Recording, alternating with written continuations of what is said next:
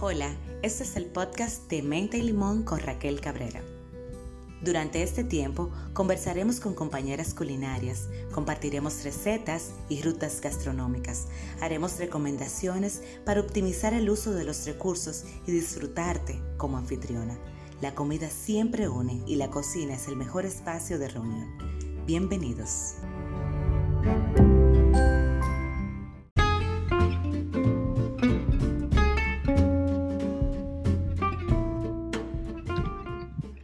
Hola, Darling. Hola. Segundo intento. bueno, segundo no.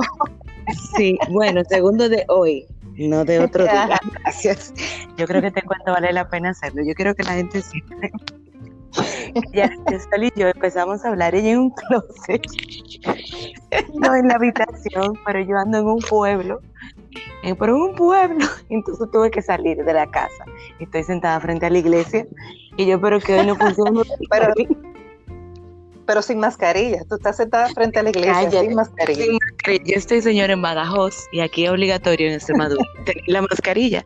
Yo espero que no pase un guardia civil. Yo estoy casi frente al ayuntamiento. Tú sabes que todo es chiquitico. Yo espero que el alcalde no me vea. Pero vamos al punto. ya pondré foto también para que vean este evento. Darling, eh, yo te decía que así, revisando el audio nuestro, yo estaba tan contenta cuando hacía tu introducción hace unos días y por la emoción de que tú eres como mi hermana. Nosotros venimos desde chiquitas juntas, nuestros padres fueron amigos muchos años y son amigos. Y tu hermana es mi hermana, que tú lo sabes, somos vecinas. Así, es. Somos del mismo colegio, mismo curso, tu hermana y yo. Y tenemos tanto en común, pero yo siempre he pensado que la parte de lo multicultural y la comida es lo que siempre nos ha unido a nosotros, como amigas, como familia. ¿Qué te opinas sobre eso? No, así es, 100%. A nosotros siempre nos ha llamado la atención eh, las cosas, la comida, eh, la cultura, viajar de, otros países eh, y definitivamente que la cocina. Así es, así es. Yo quiero que la gente se entere por ti. Eh, un poco de tu otra vida, de tu vida más formal, en la parte de, producir y profesional, a que tú te dedicas y que cuentes un poco. Que también yo creo que esa parte te conecta a ti con la cocina bastante bien. Eh, sí, bueno, eh, yo soy, nací en Puerto Plata, pero soy vegana de corazón, igual que tú. Gracias. porque crecí, crecí en La Vega, sí, desde que tenía un año y ya paso de 40. Entonces, eh, prácticamente toda mi vida he trabajado en el sector de zonas francas. Eh, en La Vega trabajé en una empresa de zonas francas por unos años. Y por coincidencia, es decir, no por coincidencia, yo creo que todo en la vida tiene una razón de ser. Eh, vine a Santo Domingo a hacer la pasantía de mi carrera y la persona que era mi jefe, eh, un taiwanés, me pidió de favor que lo acompañara a una reunión a la institución en la que yo trabajo el día de hoy porque él no hablaba español. Y me pidió de favor que el señor Lee, exactamente. Ay, gracias, señor Lee, por la vainita y la receta que nos dejó. Entonces él me pidió que si por favor lo podía acompañar para traducirle. Y resulta que, que en esa reunión me ofrecieron trabajo en donde estoy el día de hoy, yo tengo 21 años, más de 21 años ya trabajando ahí. Eh, y a mí me encanta mi trabajo, eh, porque con, yo siento que con, lo que uno hace mucho poco, uno aporta eh, su granito de arena al crecimiento y al país en general. Así es, así es. Bueno, pues entonces eso también te ha llevado a ti, gracias a ese trabajo que, que la vida te ha regalado, tú haber eh, cruzado muchos charcos, Darly, muchos charcos. Y oh, sí. haber cruzado estos charcos te abre un poco la mente, hace uno un poco más tolerante, más comprensivo, y eso mismo se extrapola a lo que es la alimentación y a tu probar, eh, entender, y, o sea, de hecho hasta integrar a tu día a día algunos elementos que tú no lo veías como parte de tu dieta normal. Cuéntanos un poco de eso, de cuando tú viajabas y lo nuevo que te resultaba, que te permite, gracias a Dios, ese trabajo que tú tienes. Eh, bueno, definitivamente que sí, que, viajar a otros países y conocer otras culturas eh, te enriquece en muchísimos sentidos. Eh, a mí me encanta probar comidas raras, entre comillas, lo que para alguna gente sea es raro. A mí me encanta y me gusta tratar de, de adivinar cuáles son los ingredientes que, tiene eh, esa comida o, en, las bebidas. sacarle el ingrediente, como dice uno eh, normalmente. Sácame ese ingrediente. Entonces, eh, una de las cosas que yo más disfruto cuando yo viajo a otro país es ir a un mercado o ir al supermercado. Para mí, eso te habla mucho de, la cultura de ese país. Me encanta si veo algún vegetal o alguna fruta nueva, yo de una vez la compro para probarla, a mí me encanta eso. Eh, y yo lo disfruto. Para mí esto es uno de los mejores paseos que yo puedo hacer en cualquier sitio que yo llego por primera vez. Yo tengo que decir que yo soy de las afortunadas que Yarisol puede compartir fotos o las especias que trae y hacerme esos cuentos que yo también me voy con ella. Y quiero darle que tú elijas dos de esos mercados a lo que tú has sido, que tú dices, Dios mío, ojalá mucha gente pudiera ver esto. Cuéntanos de, de alguno que te haya movido mucho, mucho. Eh, mira, hay un, un mercado eh, como subterráneo en, en Filadelfia que me encantó. Eh, no solamente es, no es un mercado solamente, se vende ya comida preparada también. Sí. Eh, pero me encantó porque a mí me encanta la, la comida y la cultura europea, sobre todo la mediterránea. y y, ese mercado y la comida que vendían ahí era como muy enfocada en, ese tipo de comida. Sí. Eh, otro, no exactamente mercado, pero, pero cuando yo fui a Portugal, a mí me llamó mucho la atención eh, y yo eso fue como que me sorprendió. Eh, es uno de los países europeos que yo he visitado más, más pobre, entre comillas, ¿verdad? Sí. Eh, pero su riqueza gastronómica, de verdad, de, las mejores comidas que yo he probado en mi vida, la Portugal, por eso yo siempre te he dicho que, que tú tienes que ir. Es decir, yo, yo pensé muchísimo en ti cuando yo visité Portugal. Yo el, año, el año pasado a mí me tocó ir a Puerto y pude degustar ese bacalao de esa gente. O sea, con tan poco lo que resalta en lo que tiene. Y las tartitas esas de Belén, me parece que de Belén que se llaman, que son una... Yo la, la, gastronomía me tocó ir a un puerto donde, o sea, que no era nada turístico, nada guire, como dicen aquí en España. Y fue fascinante poder irte al puerto, ver los pescadores llegar con todo lo que pescaron y poder comértelo a la plancha, así como básico, básico, básico. Me encantó de Portugal y claro, me acordó a ti, todas tus recomendaciones. Delicioso. Delicioso, delicioso. Y sobre restaurantes, Darling, ¿qué tú recomendarías? Tanto República Dominicana como fuera de República Dominicana. Pero nombres de restaurantes en específico. Eh, tipo de, puede ser, puede ser, siéntete libre que sea el nombre del restaurante, para cuando la gente quiera ir, por ejemplo, a Italy, que pueda ir a ese nombre, no importa, porque como aquí no nos paga nadie, podemos usar todos los nombres, o el tipo de comida, claro, gracias, esperemos que lleguemos a un punto, pero el tipo de comida que tú recomendarías, ¿dónde? ¿Tú entiendes? En ese sentido. Eh, bueno, yo soy como, como yo te, estaba comentando eh, hace un ratico, yo soy mucho de comida mediterránea. Eh, me gusta mucho mariscos, cosas a la plancha, postres, que sean, que no sean como muy elaborados para que tú puedas como que sentir el sabor original de, los ingredientes que tiene ese plato. Entonces, ¿qué tú eh, recomiendas? Nombres de restaurante. Eh, o tipo de comida, Darío. Por, por el Sí, eh, ¿qué tú recomiendas? Eh, aceituna, eh, o, aceitunas, eh, vegetales frescos, vegetales a la parrilla. Bueno, en mi caso yo no soy así muy carnívora. Yo prefiero pastas, ensaladas, eh, que tú le puedas poner todo lo que tú encuentras en la nevera. Que tú, eres, bastante atrevida en eso, en las ensaladas. Señor, ustedes le dicen a Yarisol, trae tú la ensalada y prepárate que tú vas a encontrar de todo en esa ensalada. Eh, sí, puede ser eh, frutas disecadas, frutas frescas, eh, todas las hojas eh, verdes que yo encuentre.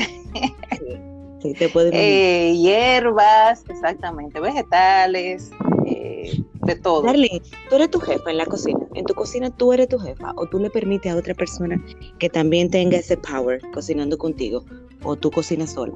¿Cómo tú funcionas en la cocina? No, yo funciono sola. Eh, yo he tratado de enseñar a mi hijo a que cocine, pero él como que no está muy interesado en eso. Eh, pero sí, eh, el power en la cocina lo tengo yo. 100%. Definitivo. Cuando se abre esa nevera, ustedes tienen que ver. Y Yarisol tiene power, de verdad que sí. Una cosa, de, del libro El encanto de la vida simple, que ha marcado mi vida desde el 2003, cuando lo yo pienso que, como dice una frase del libro, nosotras nunca vamos solas a la cocina, siempre tenemos compañeras culinarias.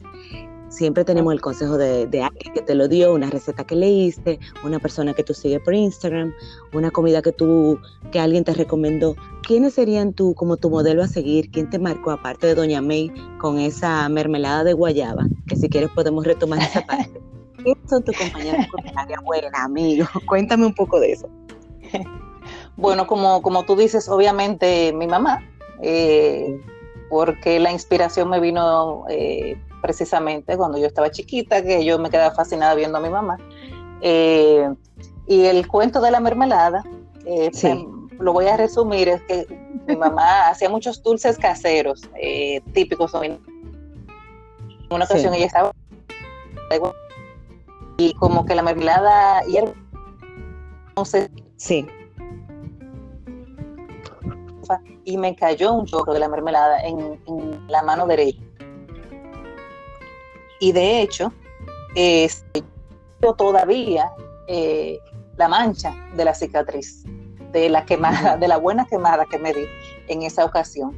Eh, con relación a, otras personas que me han influenciado, bueno, tú, obviamente, eh, porque tú tienes una creatividad eh, en la cocina, en, otras cosas, pero aquí estamos hablando de la cocina, eh, que a mí me encanta porque a ti te gusta experimentar mucho también. Es decir, nosotros no somos gente de, ver una receta y como seguirla al pie de la letra. A nosotros nos gusta modificarla o si no tenemos un ingrediente, usamos otro. es increíble. Cambio nosotros, de verdad que no. Mm. La apertura que tenemos siendo de pueblo entonces, eh, ¿qué otra cosa? Eh, yo me puedo, te, puedo decir que yo me puedo pasar una noche entera eh, viendo videos de cocina, leyendo recetas.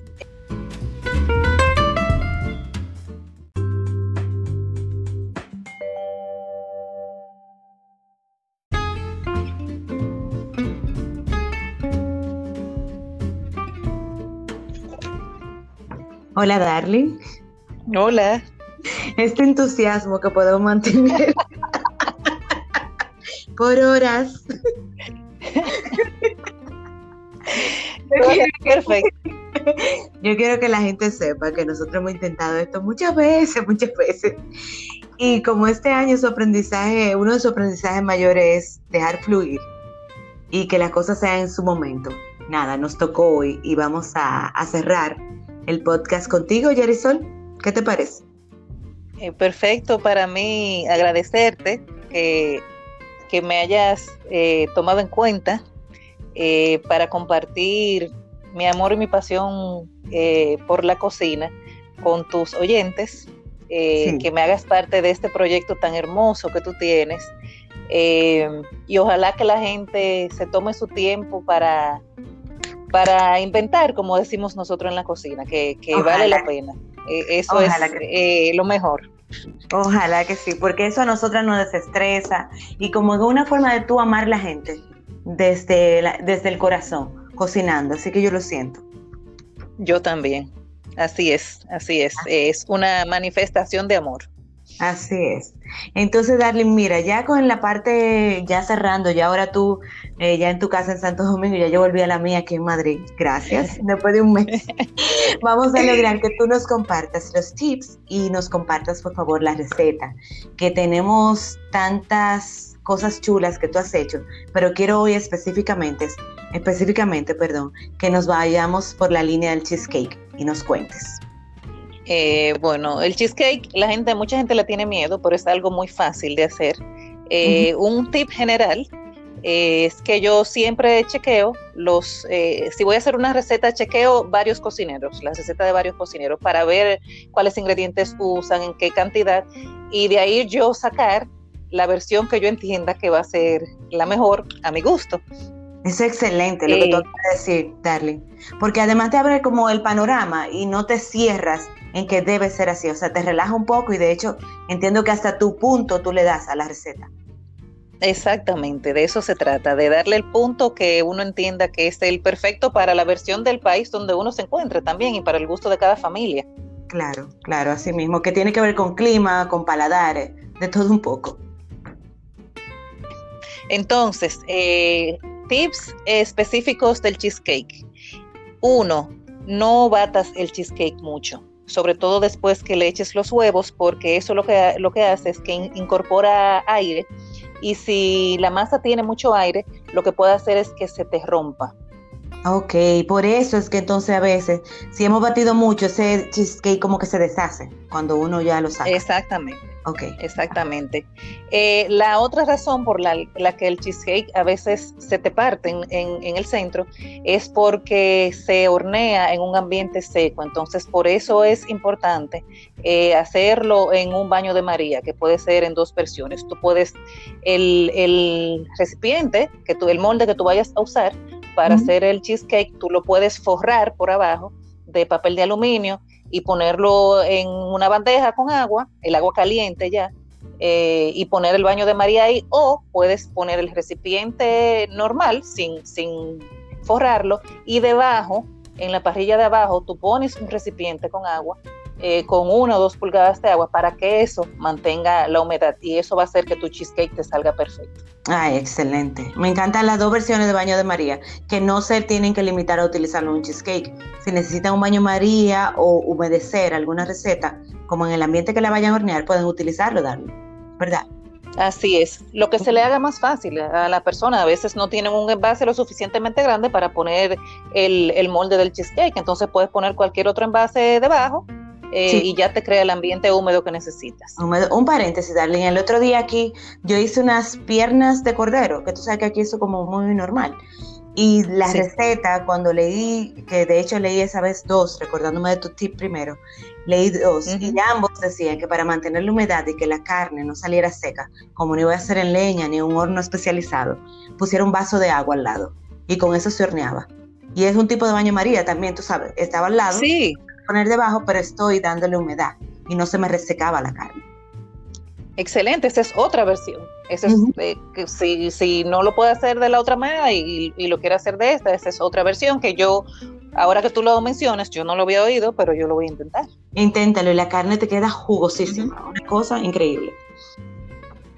Perfecto, entonces, el tercer tip eh, para el cheesecake es que una vez que ya pase el tiempo, es decir, el cheesecake no te va no es que tú le vas a entrar un cuchillo como uno hace generalmente con los bizcochos y te va a salir eh, seco, sino que tú te vas a dar cuenta porque en, las orillas se te va a comenzar a despegar y el centro eh, se te va a mover un poquito, va a quedar un poquito gelatinoso. Entonces tú no lo vas a sacar del horno, tú vas a apagar el horno, abres la puerta del horno y dejas y lo dejas ahí una hora, que se enfríe ahí una hora.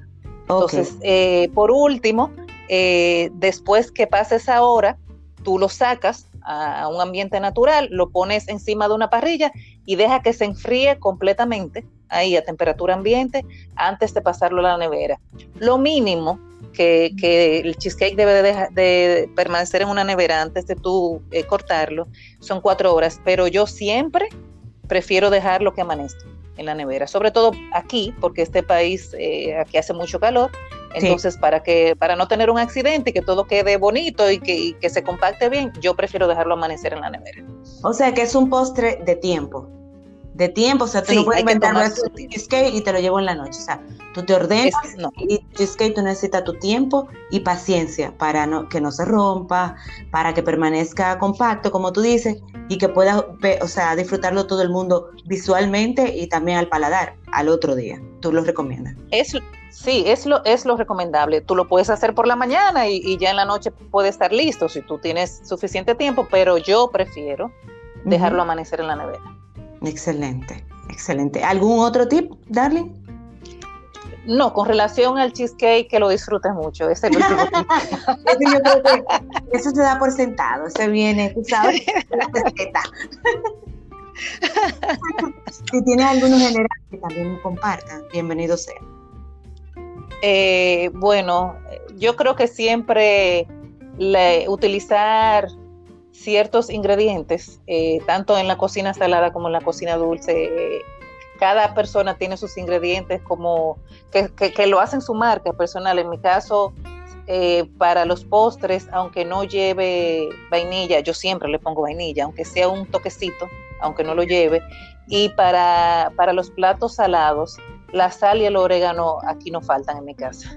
Ay, qué ricura, qué rico. Muy bien, gracias, Darling.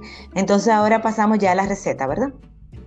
Sí, claro que sí. Eh, yo les quiero dar una receta eh, que uso generalmente eh, de un cheesecake básico, que tú lo, puedes consumir así, o le puedes hacer cualquier tipo de topping de chocolate, o puedes hacer cualquier topping de, frutas, de, fresas. Darling, de lo que haya también de temporada, lo que tengan a mano, hasta piña que quieran, mango. Exactamente, o melocotón, o lo que sea que a ti se te ocurra, o si le quieres poner alguna salsa de caramelo o de caramelo salado, lo, según el gusto, o simplemente te lo comes así. Qué rico.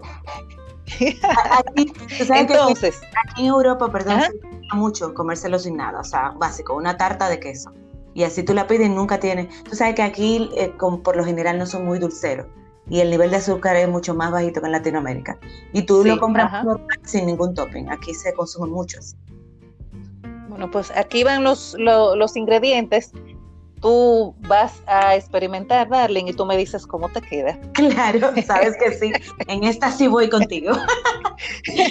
Cuéntanos. Entonces, para la masa, para la base, una taza y media de galletas marías trituradas, yo las trituro en, la licuadora, rápido y fácil. Eh, cinco cucharadas de mantequilla sin sal. Es lo que las recetas recomienda. Yo uso la que tenga. Si tengo sin sal o si tengo con sal, yo uso la que yo tenga. Perfecto. Porque uno no se puede complicar, complicar tanto. Entonces, lo último es un cuarto de taza de, de azúcar. Entonces, eso tú lo mezclas con la mano eh, y, lo pones en, el molde de, que es especial para cheesecake. Y un tip para, para esa base es que tú cojas una, una taza de esas de medir chiquita, entonces tú lo presiones para que no se te vaya a soltar. Entonces eso tú lo llevas eh, ocho minutos al horno y ya en lo que tú preparas la, lo sacas y en lo que tú preparas el relleno, eso se va enfriando. ¿Puedo hacer una Entonces, aquí? Sí, claro que sí. Mira, cuando yo trabajé con, con este chico ruso, eh, ¿te acuerdas de Cordon Bleu que te comenté? Cuando él hacía el cheesecake, su recomendación era así mismo, trabajar con lo que tenemos a mano. La gente no se imagina el nivel de lo que tenemos a mano, con lo que trabajan los chefs, que no es nada tan especializado. Y cogía una cuchara de esa de comer normal, la doblaba, cada vez doblaba más cuchara en esa cocina y con eso le daba la forma y podía llegar como al borde y presiona, presiona, presiona y punto. Cuchara doblada para el que le sirva. Exactamente. Otra cosa, eh, con relación específicamente, bueno, esto es, esto es en general eh, con la repostería eh, y para el cheesecake también, por supuesto. Es muy importante que los ingredientes estén a temperatura ambiente porque así se mezclan más fácil y no hay que batir tanto. Sí. Entonces, para el relleno se van a necesitar cuatro paquetes, cuatro bloques de 8 onzas de eh, queso crema de cheesecake. Eh, generalmente la gente uh, compra el Filadelfia, pero puede ser cualquier marca, que, sea full fat, ¿verdad? Que no sea de dieta, ni light, ni nada de eso. Es, este postre. Lo que sabe rico. ¿Perdón? Lo que sabe rico, nada de dieta, fat free, nada de eso. Exactamente, eso es para, esto es para disfrutarlo 100%, eh, así que nada fat free. Entonces, también lleva una taza de azúcar granulada, una taza de crema agria, una cucharadita de vainilla, dos cucharaditas de limón, esto puede ser opcional, si no te gusta el limón, eh, no se lo eches, tres huevos grandes eh, a temperatura ambiente eh, y el topping, como mencionamos, puede ser lo que tú elijas. Claro. Entonces, para la preparación, lo primero es prender el horno, ponerlo a 177 grados Celsius, para los que usan Fahrenheit 350 grados, eh, ya eh, esta misma temperatura, eh, en esta misma temperatura vamos a poner la base, la que vamos a dejar 8 minutos, ¿verdad? Y se queda la misma temperatura para el relleno. Entonces, cuando la base ya esté, se haya enfriado un poco y esté la, la ya el relleno listo, se, se, forra, se forra el, el, molde. Si lo vamos a hacer con el baño de María, con la técnica que vimos hace un rato. Ok, ok, perfecto.